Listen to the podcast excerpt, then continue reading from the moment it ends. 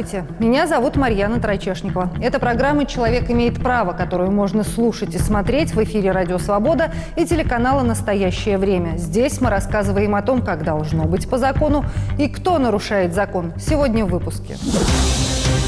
Почти 6 из 17 миллионов российских семей неполные. Утрачивает интерес к ребенку только тот отдельно проживающий родитель, который контакта с ребенком не имеет. Что, если один из родителей отказывается давать деньги на содержание ребенка? Поступают периодически там сообщения такого рода, что там откажись от алиментов, а то ждет тебя неприятный сюрприз и так далее. Как добиться алиментов? Проблема в том, что людей находят, но у них нет имущества, В России на тысячу браков приходится 829 разводов, и почти 6 из 17 миллионов российских семей неполные. Некоторые родители категорически отказываются содержать своих детей и всячески уклоняются от выплаты алиментов. Иногда задолженность достигает немыслимых размеров, а добиться каких-либо выплат не удается. В попытках решить проблему депутаты внесли изменения в законодательство, и теперь получить деньги на воспитание ребенка стало проще. Или это иллюзия? Спросим у Елены Богачевой и Ильи Сивалдаева. Илья Сивалдаев, юрист-ювеналист Дома прав человека города Воронежа. Профессиональные интересы, стратегическая защита прав социально незащищенных категорий граждан, в том числе в Конституционном суде Российской Федерации и Европейском суде по правам человека. Елена Богачева, в адвокатуре 32 года, представляет интересы граждан и юридических лиц в спорах по вопросам исполнения и расторжения договоров, а также в земельных, имущественных и наследственных спорах. Действительно ли в связи с теми изменениями, которые произошли в российском законодательстве, взыскать алименты со злостного неплательщика стало проще, и это действительно может э, помочь там, отцу-одиночке или матери-одиночке содержать э, своего ребенка достойно. На мой взгляд, а, эти новеллы, они не решают радикальную ситуацию для родителя, который воспитывает ребенка в одиночестве. Потому что все новеллы заключаются в том, что уклоняющегося от уплаты алиментов родителя можно в судебном порядке признавать безвестно отсутствующим, и после этого, после вступления решения в законную силу, если родитель не объявился, не объявился, если он не как родитель, а просто он не был найден, обнаружен, выявлен, кем бы то ни было из должностных лиц. После этого можно обращаться в Пенсионный фонд России за назначением страховой пенсии по случаю потери кормильца. И по данным Пенсионного фонда России за 2017 год а, размер страховой пенсии по а, утрате кормильца составлял 5034 рубля в месяц. Ну, то есть это меньше прожиточного минимума, я так намного понимаю. Меньше, намного меньше. С 2018 года в России упростили порядок, по которому должников по алиментам можно признать безвестно отсутствующими. Теперь, если поиск неплательщика в течение года не увенчался успехом и о нем нет сведений, можно через суд признать его безвестно отсутствующим. Это позволит его детям и людям, находящимся на иждивении, получать ежемесячную пенсию по потере кормильца. В зависимости от того, имел ли кормилец трудовой стаж, можно получить страховую или социальную пенсию. Первая назначается, если безвестно отсутствующий отработал хотя бы один день. В любом случае, пособие не может быть меньше прожиточного минимума, установленного в каждом регионе. И если размера пенсии для этого недостаточно, к ней прибавляется федеральная или региональная доплата – Например, в Воронежской области пенсия по утрате кормильца с доплатами составляет 8620 рублей, а в Москве 11 816 рублей. Самая низкая выплата в Тамбовской области – 7489 рублей, а наибольшая в Чукотском автономном округе – 19 тысяч рублей. Для оформления пенсии по потере кормильца нужно обратиться в местный пенсионный фонд. Для того, чтобы был объявлен исполнительный розыск должника по алиментам, нужно, чтобы было возбуждено исполнительное производство и судебным приставом-исполнителем, ну, после решения суда. То есть до этого нужно ходить Для этого нужно судить? получить э, исполнительный лист, ну, или э, выполняющий роль исполнительного листа судебный приказ о взыскании алиментов. Затем а, нужно, а, чтобы судебный пристав-исполнитель возбудил исполнительное производство, произвел все а, доступные ему меры по розыску имущества должника.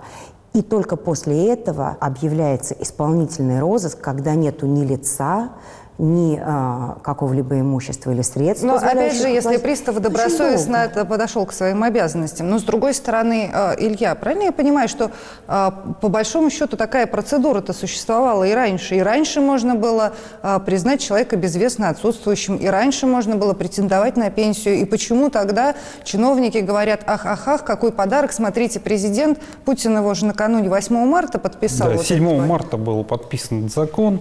Он, этот закон опоздал практически на 7 лет.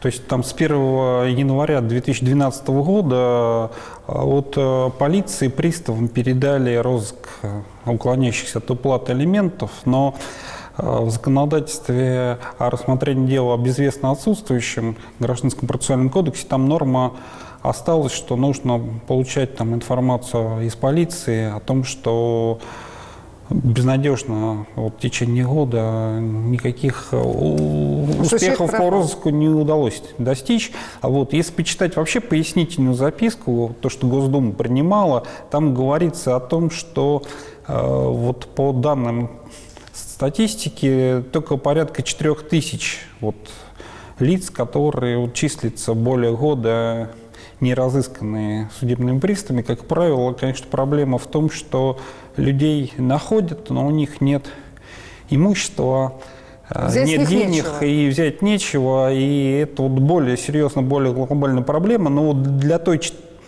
ну, 4 тысяч вот граждан, которые столкнулись с э, тем, что не могут разыскать, эта ситуация, она реально облегчает. э, То, что не надо обращаться в полицию, достаточно обращаться, только общаться с судебными приставами. Ну да, но прежде чем общаться с судебными приставами, нужно опять же идти в суд, затевать вот всю эту историю, ждать, когда год будут разыскивать или не разыскивать. Нет, в суд они раньше уже обратились, да, то есть есть уже судебное решение или приказ судебный о взыскании алиментов. И уже возникла задолженность, да, алименты уже не платятся. Но мне все равно кажется, что намного проще-то не стало. Я вот хочу понять, чему все радуются. Дети действительно стали там, Не, ну, для той, получать э, деньги вовремя? Детей из вот четырех тысяч вот этих семей э, это вот реально облегчение. А для остальных это вот, э, что называется, возможность э, сделать так, чтобы в течение года не находили и признавать безвестно отсутствующим. И чтобы получать хоть какую-то копейку. Да. И, и Вот- самое интересное, что вот если человек признает безвестно отсутствующим, то пенсия, если он после 18 лет еще и учится там на дневном отделении, то он может эту пенсию до 23 лет получать. А, соответственно, алименты только до 18 лет. То есть таким образом людям дали хороший инструмент вот получать хоть что-то, да, если предположить, что вот была семья, которая распалась, остались дети, один или два ребенка, отец или мать, кто там алименщики, не работают, перебиваются случайными заработками. Соответственно, никаких с них алиментов э, взять не получится, ну, не говоря, или там 25% это и будут вот эти вот 5 тысяч, которые государство платит за утрату кормильца. И тогда включается вот эта процедура, так? Ну, Марьяна, здесь есть нюанс, и он очень существенный. Ведь э, пенсию по случаю утраты кормильца выплачивается, пока человек, объявленный по суду безвестно отсутствующим, не объявился. Как только он объявляется и отменяет это судебное решение, потому что это ему может оказаться неудобным для каких-то своих целей, совершенно не связанных с уплатой алиментов, отпадают основания для выплаты пенсии по случаю потери кормильца.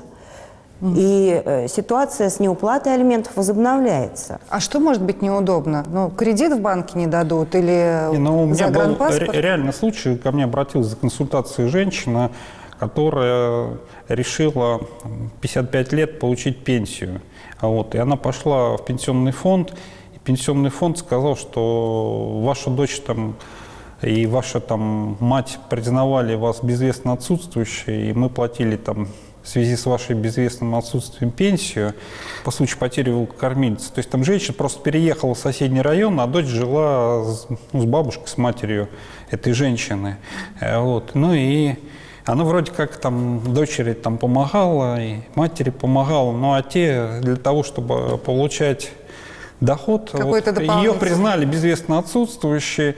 Вот. И, и когда она уже пошла за своей пенсией, да, сказали «здрасте». Пошла, да, ей сказали «здрасте», обратились в суд, взыскали с нее вот эту сумму незаконного обогащения и ну, что называется, в регрессном таком порядке стали с нее удерживать с ее уже пенсии а, то есть то, государство это себя... платило раньше государство обратно. Понятно. То есть государство себя в дураках не оставит. В ну и потом, э, смотрите, человек, который признан безвестно отсутствующим, он же лишается а, ряда прав, связанных с осуществлением а, права на жилище, а, права на трудовую деятельность, потому что м, ему нужно возобновить какие-то свои как бы нет. документы. Его, его как бы нет, да. Я еще могу пример привести. Ко мне мужчина обратился, который потерял паспорт.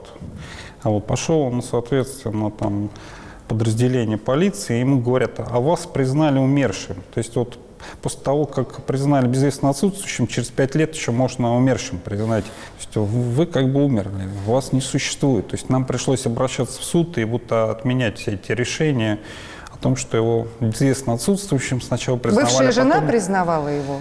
Ну, там даже его соседи признавали, это не связано с элементами, но вот он там бросил какой-то там земельный участок, и соседи, чтобы завладеть этим земельным участком, Понятно. решили его признать безвестно ну, из квартиры, чтобы выписать, признают. То есть э, получается, что человеку все-таки выгоднее платить элементы, хоть какие-никакие, пусть самые маленькие, со самого скромного дохода. Ну, если вы говорите о том, что выгоднее а не плательщику алиментов, да, с точки зрения ну, экономической, да, то а, выгоднее ему не платить алименты. Потому что, по большому счету, сделать с неплательщиком алиментов ничего нельзя. Ну, чисто гипотетически, вот законы. наше вот законодательство, оно позволяет там изыскивать неустойку. Причем неустойка, она практически как в микрофинансовых организациях, полпроцента за каждый день просрочки. То есть там огромные суммы набегает. Вопрос, как эти, откуда эти деньги взыскивать, как, из чего удерживать. То есть когда там человек достигает пенсионного возраста, хотя бы с пенсии можно удерживать, пока он еще до пенсии не дожил, соответственно, официальных доходов не имеет, имущества не имеет, э, но его можно пугать там не выездом за границу, закрывают выезд за границу, а можно там ограничивать владение автотранспортным средством, пользоваться водительскими правами. Вот. Но ну, если денег нет, их и нет. Да. Совершенно что называется, там, со щипанного петуха и, там, и перо не возьмешь. Да, но бывает и вполне себе не ощипанные, кстати, если птицы высокого полета, которые тоже особенно-то не хотят а, выдавать деньги на содержание своих детей. Это программа «Человек имеет право». Мы рассказываем о том, как должно быть по закону и что нужно делать, чтобы закон работал на вас. За последние два года правительство приняло ряд поправок в закон о должниках по алиментам. В частности, о наказаниях за неуплату, процедуре признания родителя безвестно отсутствующим и размере выплат. Первый пункт коснется тех, у кого сумма долга по алиментам больше 10 тысяч рублей. Теперь приставы могут лишить такого неплательщика водительских прав. Исключение может быть сделано для инвалидов, а также для тех, кто зарабатывает с помощью транспортного средства, возит в учебные заведения несовершеннолетних детей или живет в труднодоступной местности. Права вернут только когда долг будет погашен. Федеральная служба судебных приставов получает все больше полномочий. Теперь помогать ей будут банки, работодатели и МВД. Первые могут отказывать в кредитах и блокировать любые финансовые операции неплательщика. Работодатель теперь вправе вычесть задолженность из зарплаты на основании исполнительного листа, если сумма долга не превышает 25 тысяч рублей. Также должнику могут закрыть выезд за границу. Не исключена и уголовная ответственность. За большой долг можно сесть в тюрьму на год. Теперь о признании родителя безвестно отсутствующим. С марта 2018 года для этого не нужно подавать заявление в полицию. Документы об исчезновении должника суд обязан принимать от приставов. Предварительно они ищут алименщика в течение года по своим базам, а также с помощью социальных сетей. Если он не объявится, то детям назначают пособие по потере кормильца. Имущество должника может быть продано для погашения задолженности, а пропавший может быть выписан из жилой площади. Размеры выплат растут. За одного ребенка вычитают 25% месячной зарплаты, за двоих – 33% и 50% за троих. Для расчета выплат безработных или официально незарегистрированных граждан берут среднюю заработную плату по стране – 33 тысячи рублей. Сумма алиментов в таком случае в среднем составляет от 8 до 15 тысяч рублей. Окончательное решение принимает суд. Мне уже понятно, что эти поправки на самом деле большого облегчения э, не принесут. Но, с другой стороны, тогда давайте вот э, рассмотрим различные варианты. Вот жили, сколько там, 829 разводов на тысячу браков. Да? Можно предположить, что хотя бы в половине этих семей успела завести э, детей. Можно добровольно решить вопрос, да, когда люди просто Можно. договариваются, говорят, ну хорошо, вот я тебе буду такую-то сумму, все довольны, все в порядке. Можно еще подстраховаться и пойти к нотариусу, заключить э, соглашение об уплате алиментов, чтобы если кто-то когда-то что-то передумает, было чем размахивать, какой бумажкой. А бывает, что вот ни в какую. Ну, не хочет человек платить алименты. Что с ним делать и что с него взять? Обязанность платить алименты а, на содержание своего ребенка есть у каждого родителя, независимо от того, вынесено в отношении него судебное решение о взыскании алиментов или нет. Но когда имеется документ, о том, что он обязан уплачивать деньги. Они должны выскиваться с доходов этого лица. Если у лица этих доходов нет, он их не показывает, он их не декларирует, он не имеет собственности имущества. Например, а, его имущество записано на его родственников или помощников, или он состоит в гражданском браке, в новом, да, то есть нерегистрированном браке, mm-hmm. а все его имущество записано на незарегистрированную супругу, а, то у этого лица нету какого-либо имущества или доходов, на которые можно обратить взыскание для погашения задолженности по алиментам. И доказать, что он мошенничает, невозможно? Ну, ну, это, ну вот ну, доказать, очень, что он это, прячет. Это очень сложно. При это желании можно. У нас там даже целые детективы этим занимаются за отдельную плату. Ну, вопрос в том, а что это дает? Ну, вот э, доказать, что человек состоит в гражданском браке, имеет какой-либо бизнес, можно – что из этого следует? Можно ли обратить взыскание на доходы от этого бизнеса, если их получает другое лицо? Я с этим не сталкивалась, потому что э, плательщиком алиментов является лицо, указанное в соответствующем документе. И взыскать алименты за счет имущества или доходов иного лица закон э, не позволяет. Закон э, позволяет наказывать такого человека, который не платит алименты административная ответственность, затем уголовная ответственность. Ему может быть, независимо от привлечения к административной уголовной ответственности, ограничен выезд э, за рубеж, он может быть ограничен в водительских правах, но э, это совершенно не дает никаких денег на воспитание ребенка.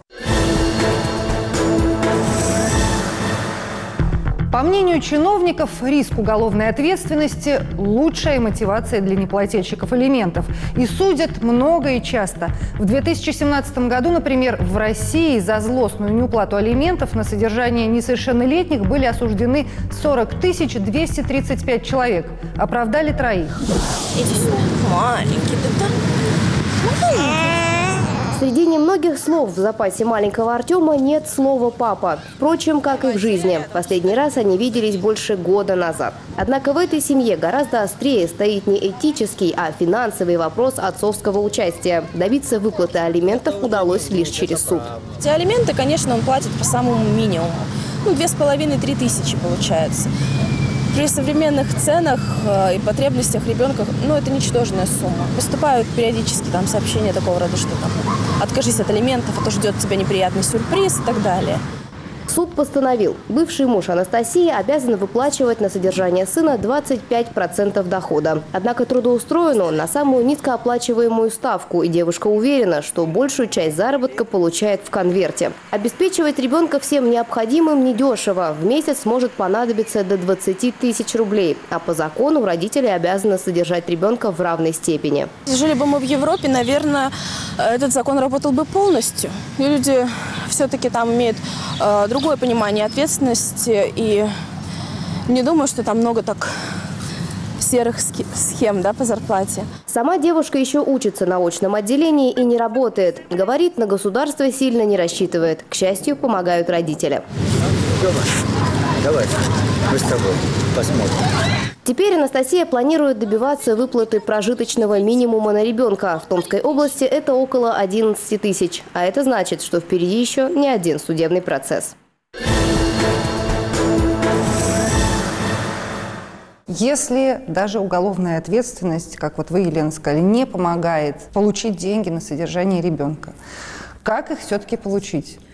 Но, на мой взгляд, если смотреть в корень проблемы, то в большинстве случаев, э, не во всех, но в большинстве случаев, алименты не платит все-таки мужчина да, после развода, потому что он хочет иметь не только, нести не только обязанности, он хочет иметь права.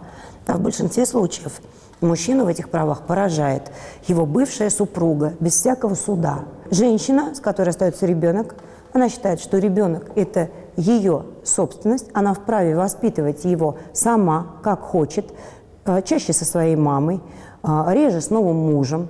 Но деньги, будь любезен, И, да, принеси. да, лицо, обязанное к уплате алиментов, оно хочет не только платить алименты на ребенка, э, в воспитании которого он не принимает участие, которого он зачастую не видит. Он хочет пользоваться своими правами, он хочет видеть, как ребенок развивается. Э, В конце концов, давать ему что-то нематериальное – то есть каждой обязанности должно корреспондировать какое-то право, и это право должно быть реально реализуемым. А вот эти вот права отдельно проживающего родителя на общение с ребенком, на участие в его воспитании, эти права номинальные стали уже давно. И они поэтому не платят. Ой, Но я по своей практике говорю, очень многие мужчины хотят какого-то паритетного участия в воспитании ребенка. Ну, а мне известны случаи, когда бывают э, другие ситуации, когда вот люди разошлись, и мужчина там, например, завел себе новую семью, и ему ребенок, он знает, у него есть ребенок, он ему не интересен, в принципе, и алимент он не платит, потому что, ну, он решил, что все, он отрезанный ломоть. Он ушел, у него другая семья, вот которую нужно содержать, которой нужны деньги, а это там справится как-нибудь сама. С него можно что-то получить или тоже нельзя? Есть проблема в том, что есть вот э, минимальный размер оплаты труда, который, как правило, устанавливается работодателем, он платится там официально, а что называется, свыше уже там начинают неофициально платить в конвертах. То есть это в том числе проблема экономическая. Не показывают реальные доходы. Да, реально не декларируются, а вот можно их скрывать и не нести за это ответственность. А вот, то есть, с одной стороны, это уровень, что называется, семейно-правовой культуры, с другой стороны, это вот э, положение дел в государстве такое у нас. Но по-любому нужно обращаться в суд, если там нет договоренности нотариально, там удостоверить соглашение об уплате элементов.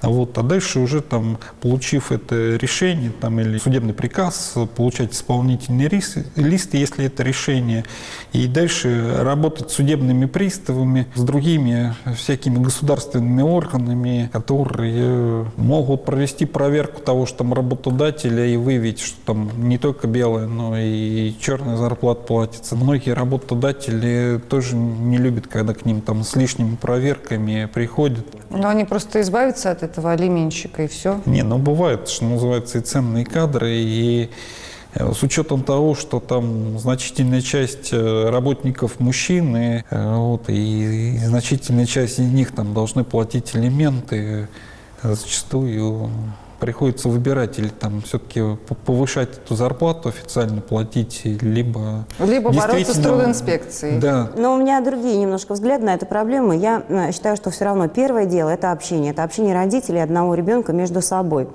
А, общение а, до развода в процессе, ну, скажем, распада семьи, общение во время а, развода, общение после развода родителей. Потому что утрачивает интерес к ребенку только тот отдельно проживающий родитель, который контакты с ребенком не имеет. А не имеет он контакта, как правило, по вине того из родителей, кто остался с ребенком. Будем прямо говорить, мама препятствует папе, а чаще всего она препятствует ребенку общаться с папой. Ребенку плохо говорят о папе. Дома у ребенка не возникает интереса к папе. Папа – отрезанный ломоть для этой семьи. Матери так выстраивают отношения. Во всех случаях, с которыми я сталкивалась, где были споры о неуплате алиментов, о суммах уплаты, о порядке уплаты, неважно, по соглашению или по судебному приказу, все сводилось, в общем, именно к этому вопросу, что ребенок принадлежит матери, его эмоции – это не его эмоции, это то, что ему сказала делать мама. Мама, бабушка, отчим. Но управы-то никакой нету на тех мам, которые препятствуют общению ребенка и папы. А пока не будет решен этот вопрос, будут люди уклоняться от уплаты алиментов. Ну, Понимаете? Ну, не только мамы, пап. Тоже ну, тут. в большинстве случаев э, препятствует все-таки мама. Понимаете, если бы мама знала, что за неисполнение решения суда об вообще предоставлении вообще возможности общения э, ребенку и отцу или без решения суда, за непредоставление этой возможности, она может быть э, понуждена к уплате алиментов, а ребенок может быть передан на проживание к отцу – ну, действия ее были бы другие. Я думаю, что это решило бы многие а, сложные, спорные ситуации с уплатой алиментов. Но каждая мама в нашей стране знает, что ничего с ней закон не сделает, даже если будет решение, обязывающее предоставить общение. То есть? Ну, ну не предоставляет общение, затем обращается в органы опеки, э, пишет, что э, на ребенка плохо психологически воздействует встреча с отцом, у ребенка стресс, ребенок плачет. Ну и пишут отцу органы опеки, уполномоченный по правам ребенка может написать. Я сама видела э, такое письмо написанное, что, э, к сожалению, в связи с тем, что у ребенка стресс после общения с папой, нецелесообразно общаться. Есть закон, который говорит о том, что это жестко, право родителя общаться с ребенком и ребенка общаться с родителем. А есть органы опеки уполномоченные прям детей, которые говорят, нецелесообразно общаться. Все, мама вот с этой бумагой на перевес, плати. А видеть ребенка ты не будешь. Ну, кто будет платить? Ну, тот, кто вынужден уж деться, когда некуда. Вот минимизировать свою зарплату, чтобы платить меньше. Одна сторона не имеет средств, а вторая имеет средства. И как вы думаете, какая сторона выиграет? Какая? Которая имеет средства.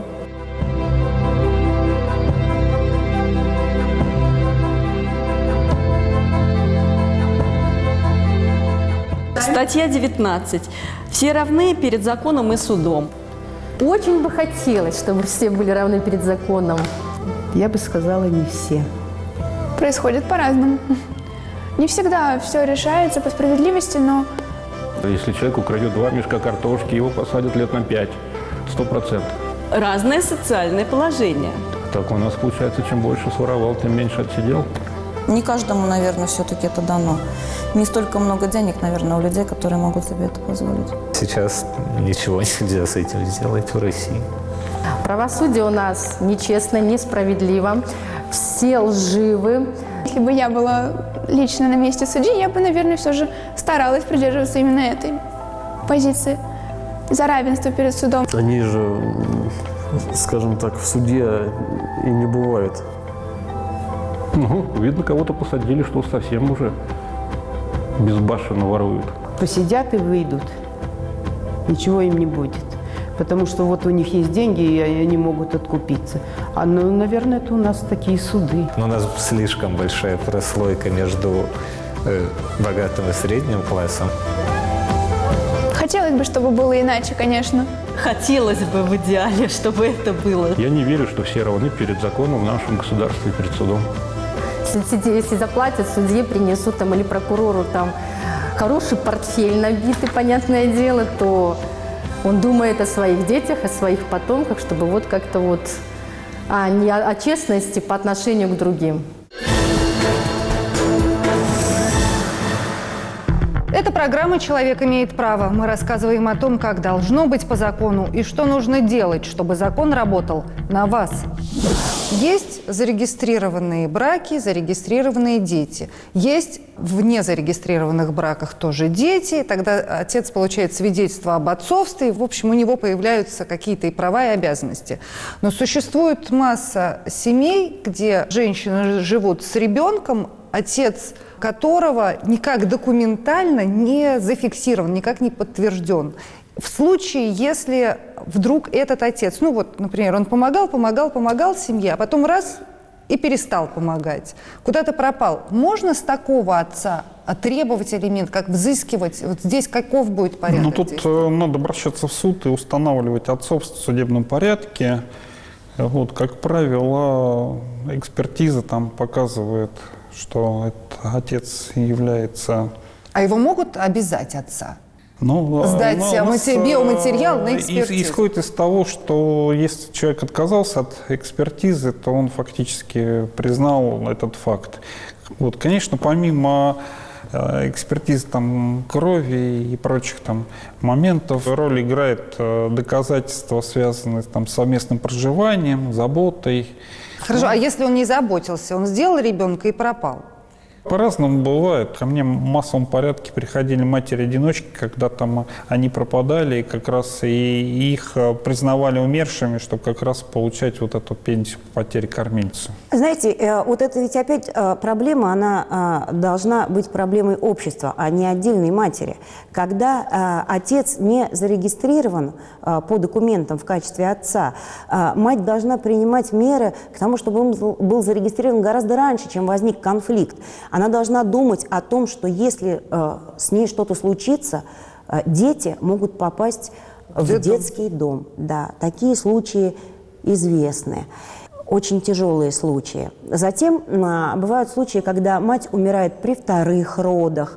Возникают вопросы также с наследством, ведь э, это лицо не является да, но слушайте, ну, у нас сейчас много, люди живут много, достаточно много. свободной жизнью. И что, каждый раз перед, э, не знаю, совершением полового акта сначала обсуждать, а что будем делать, если родится ребенок? Как вы это себе представляете? Я вообще-то вот так хорошо бы представляла это, потому что ну, люди должны нести ответственность за свои поступки, и в том числе за поступки, связанные э, э, с появлением детей в будущем. Все, конечно, идет из семьи, то есть там как вот э, сложилось, что там отец там не платил элементы, да, и уже там дети в этой семье, они модель это воспринимают. Они считают, что это нормально. Да, они считают это нормально.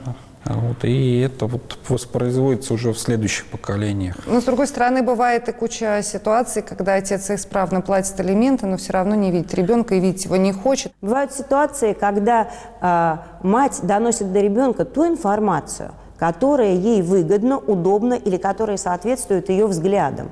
А ребенок, на мой взгляд, воспитывающийся в неполной семье, вообще не должен знать, платит его отец алименты или нет. Кстати, папа имеет право требовать отчета от э, бывшей э, супруги о том, как она потратила деньги, перечисленные им на содержание ребенка. Но Он может говорить, что я тебе... не предусматривает такого отчета.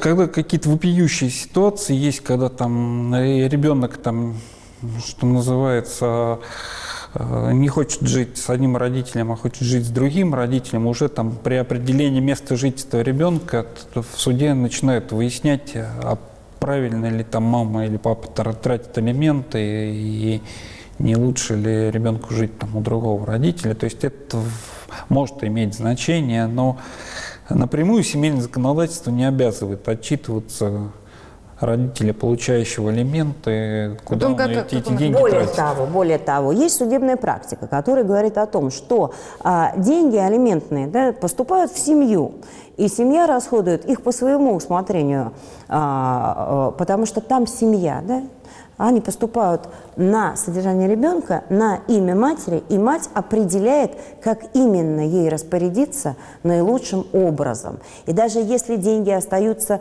э, Прикупить себе барахлишко. Значит, смотрите, есть так более вот сложная, скажем, для восприятия ситуация правовая, да, когда а, деньги, поступающие в счет уплаты алиментов, аккумулируются на счете, а, мать состоит в новом браке, и при расторжении этого нового брака тот новый супруг пытается поделить деньги, саккумулированные на счете и состоящие только из алиментных выплат.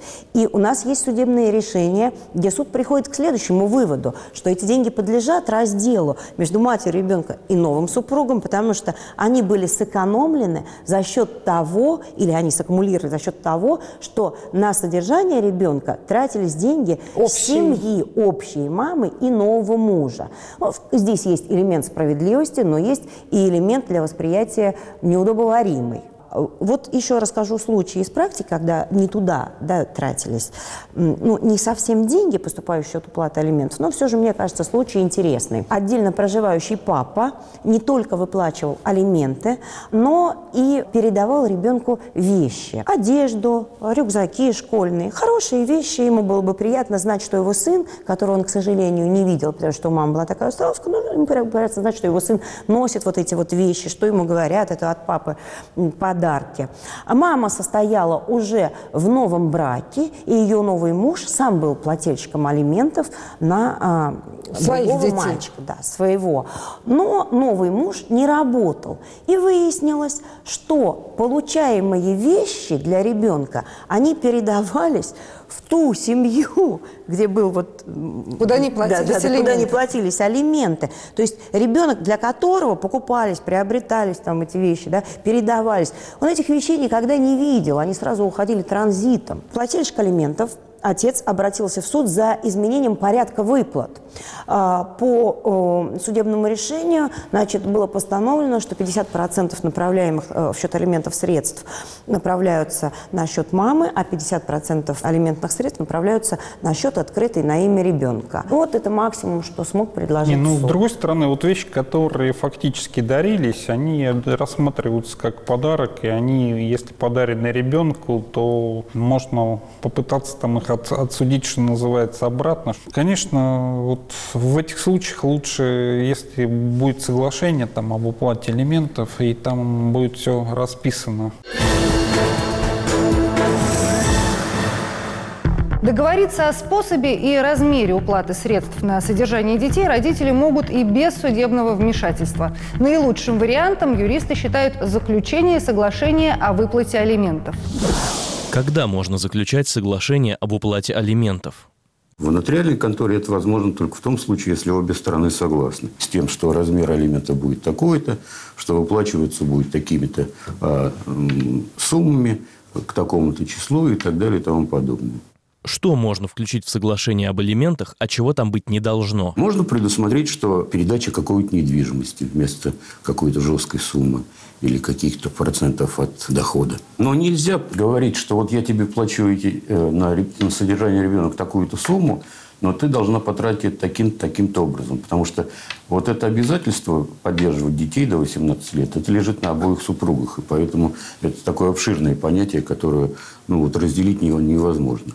Соглашение подписано. Что дальше? Как только я его нотариально удостоверяю, он носит силу уже исполнительного документа. Если не выполняется, другая сторона относит этот исполнительный документ с судебным приставом, и они взыскивают.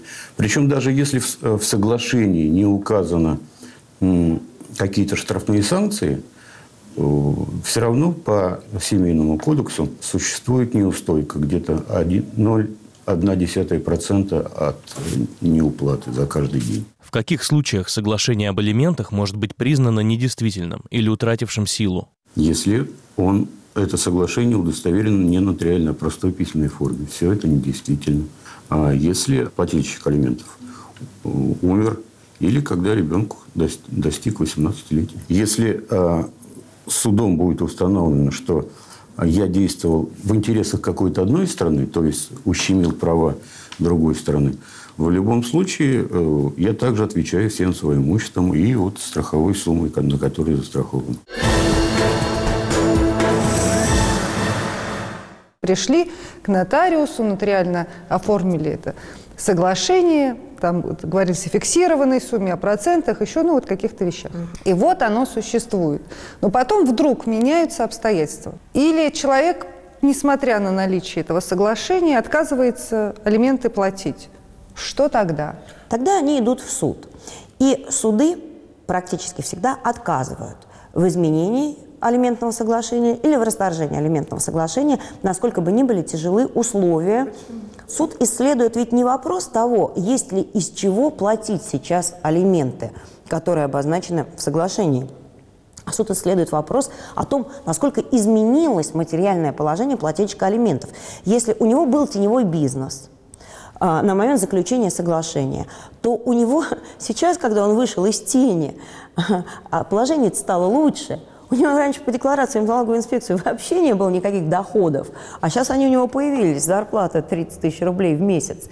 Так положение его не ухудшилось, а улучшилось. А улучшилось. Вот и плати алименты, вот, как вот. договорился. Вот. И вот поэтому очень страшное оружие для обеих сторон – это алиментное соглашение нотариальное. Очень страшное. Очень страшное в смысле? В смысле, в смысле что того, не... что непонятно, во что это выльется дальше. Плательщик алиментов может стать удачливым бизнесменом, специалистом высокооплачиваемым. И тогда соглашение об оплате алиментов будет невыгодным а, для получателя алиментов. Понимаете, там может быть сумма намного меньшая, чем причиталась бы по закону. Это с одной стороны.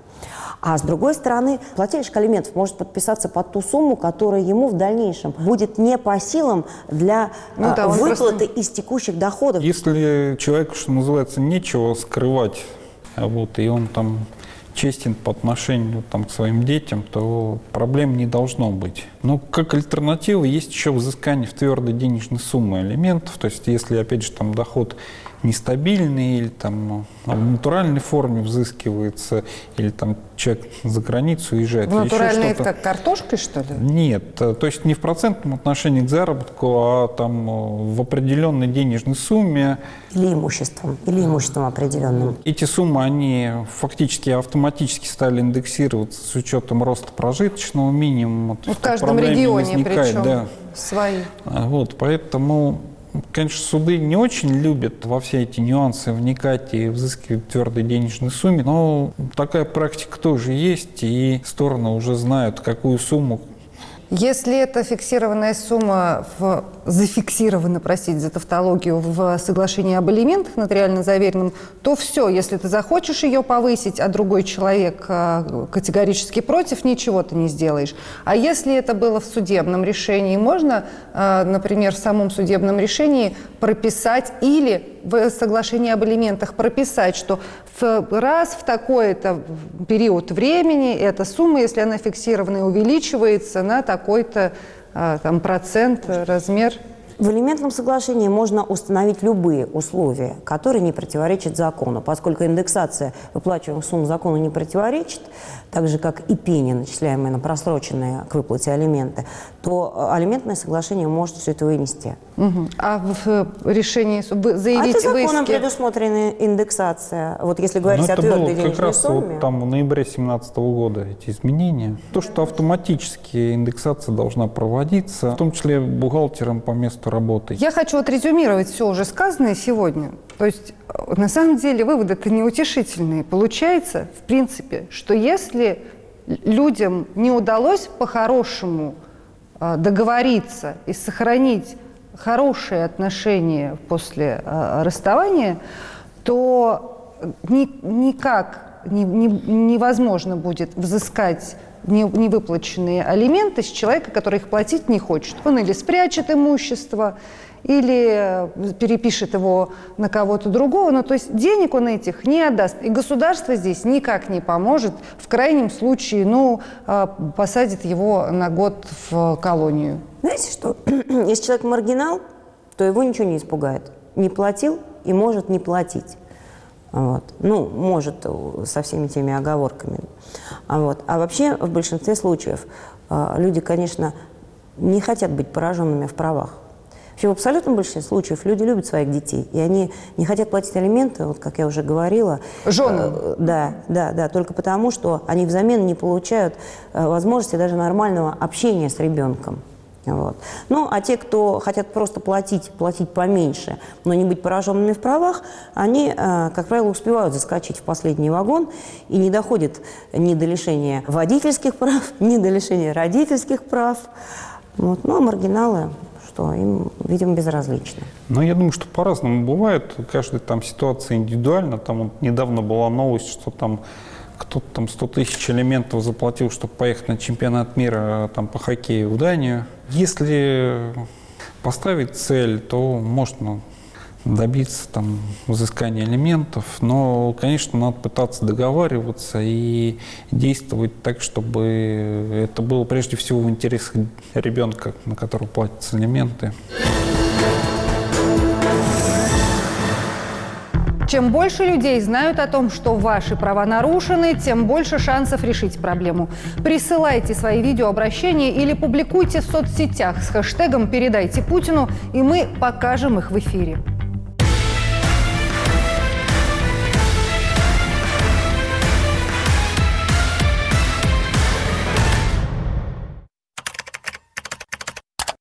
Уважаемый Владимир Владимирович, к вам обращается Тамбов. Мы все жители микрорайона Майский. Две трети из нас многодетные, которые получили землю здесь еще в 2012 году. Но и у всех остальных тоже есть маленькие дети, которые ходят в сад, в школу, нуждаются в медицинской помощи и имеют право на комфортную среду проживания. Всего нас более двух тысяч семей. Самая главная проблема нашего микрорайона – отсутствие дорог. Вместо них одни направления. Ни одна из 45 улиц не имеет даже щебеночного покрытия. Микрорайон очень большой, 364 гектара. Поэтому от некоторых участков до асфальтированной дороги почти 2 километра по грунтовке.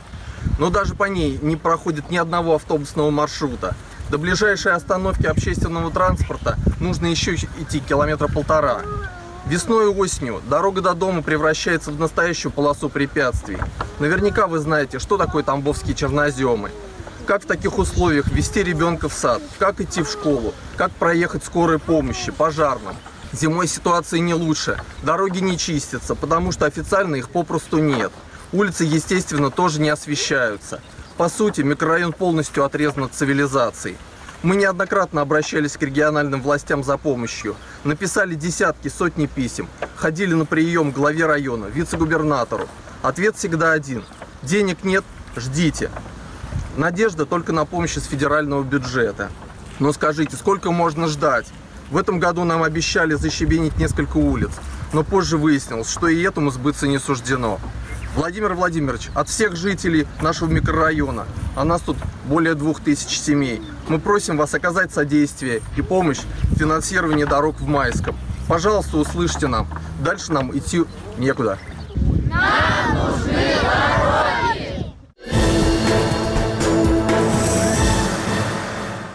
Важно не только знать о своих правах, но и уметь их отстаивать. Это была программа «Человек имеет право». Мы рассказываем ваши истории и помогаем понять, как действовать, если ваши права нарушают.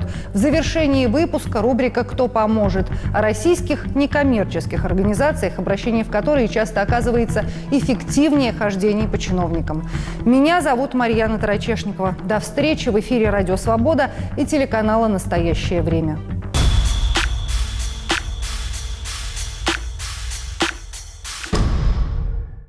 Мне всегда все говорят, что у меня такие большие глаза, поэтому я рисовала себе большие глаза. И это было довольно-таки очень странно смотрелось, потому что круглое лицо, большие глаза и прям как настоящая мультяшка. Джанетта Базарова – хрустальный ребенок. Так называют людей с редким заболеванием – несовершенным остеогенезом. В России их чуть больше 500 человек. Людей с несовершенным остеогенезом очень легко определить по внешности. У них большие глаза, они маленькие. Сложно бывает определить возраст. Из-за роста голосок тоненький обычно. У хрустальных людей очень хрупкие кости. При тяжелой форме заболевания они могут сломаться даже под тяжестью одеяла. У Джанетты пятый тип, один из самых редких. Я редко ломаюсь, но у меня очень часто растут э, псевдосаркомы.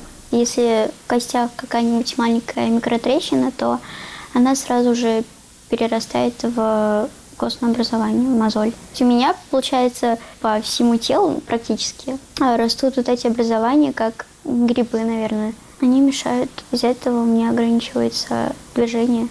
В России есть лишь одна платная клиника, где занимаются этим заболеванием. Чтобы поддерживать количество коллагена в костях, Джанет нужно регулярно ставить дорогостоящую капельницу. Сегодня ее оплачивает благотворительный фонд созидания. У нас есть четыре основных направления. Это образование, медицина, помощь сиротским домам, престарелым и так далее. Еще одна программа – это вещевая помощь в регионы семьям, которые остались в трудном, тяжелом положении. Что касается медицины, например, в основном это дети с редкими заболеваниями, срочные дети, которые нуждаются в помощи. Созидание помогает как детям, так и взрослым. Средства собирают за счет пожертвований и взносов на мероприятия. Так в феврале прошел кулинарный поединок и книжная ярмарка. Мы не вывешиваем там больных детей и говорим, ой, если вы сейчас завтра-завтра не поможете, то все, мы больше не сможем этому ребенку никогда помочь. Мы стараемся лучше провести хорошее мероприятие, чтобы человек ушел с отличным настроением, э, с добрым сердцем и с чувством о том, что он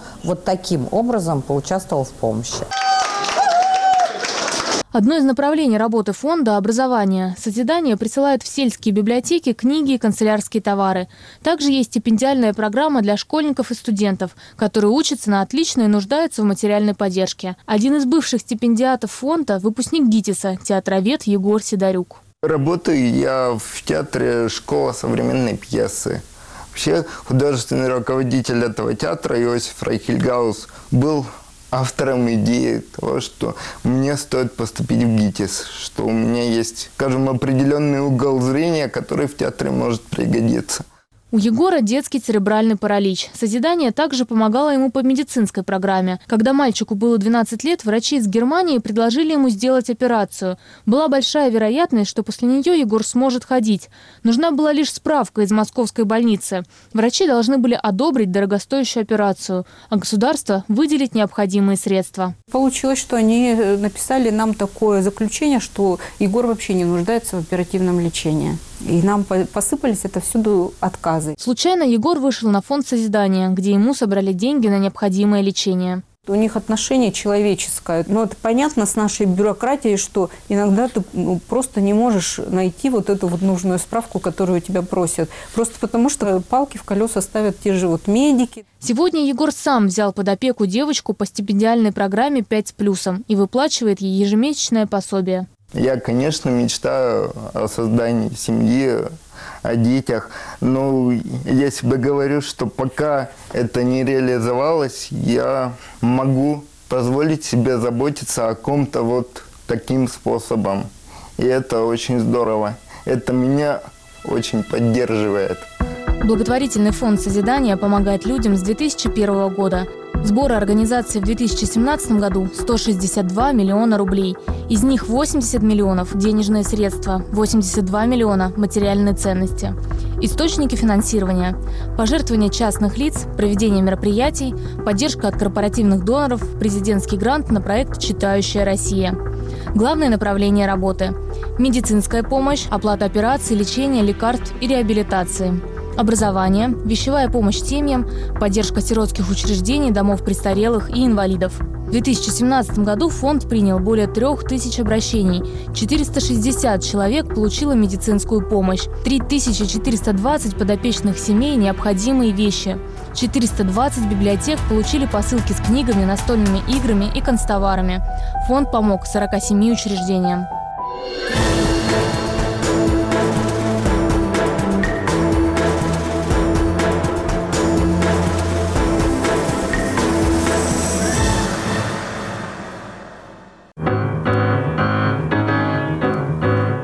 Программа «Поверх барьеров» «Ветеран радиоэфира». Она включает в себя выпуски мифов и репутаций, алфавита инакомыслия, учителей и селяви. Сразу после выпуска новостей. «Поверх барьеров» с Иваном Толстым.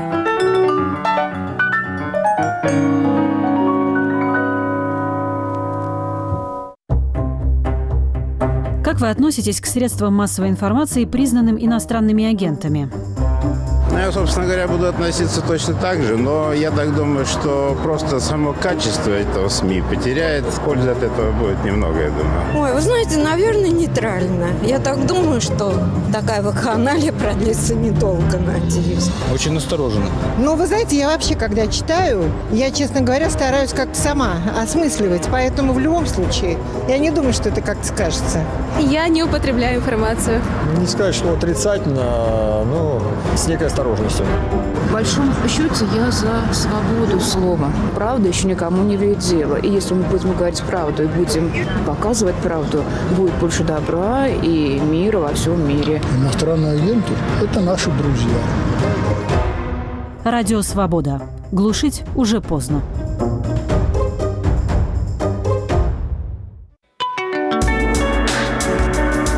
Наши программы без помех поступают из космоса. Для жителей европейской части России со спутника Hotbird. Для азиатской части со спутника AsiaSat-7. Информация о настройке в разделе «Как слушать» на нашем сайте www.svoboda.org. Слушайте «Радио Свобода».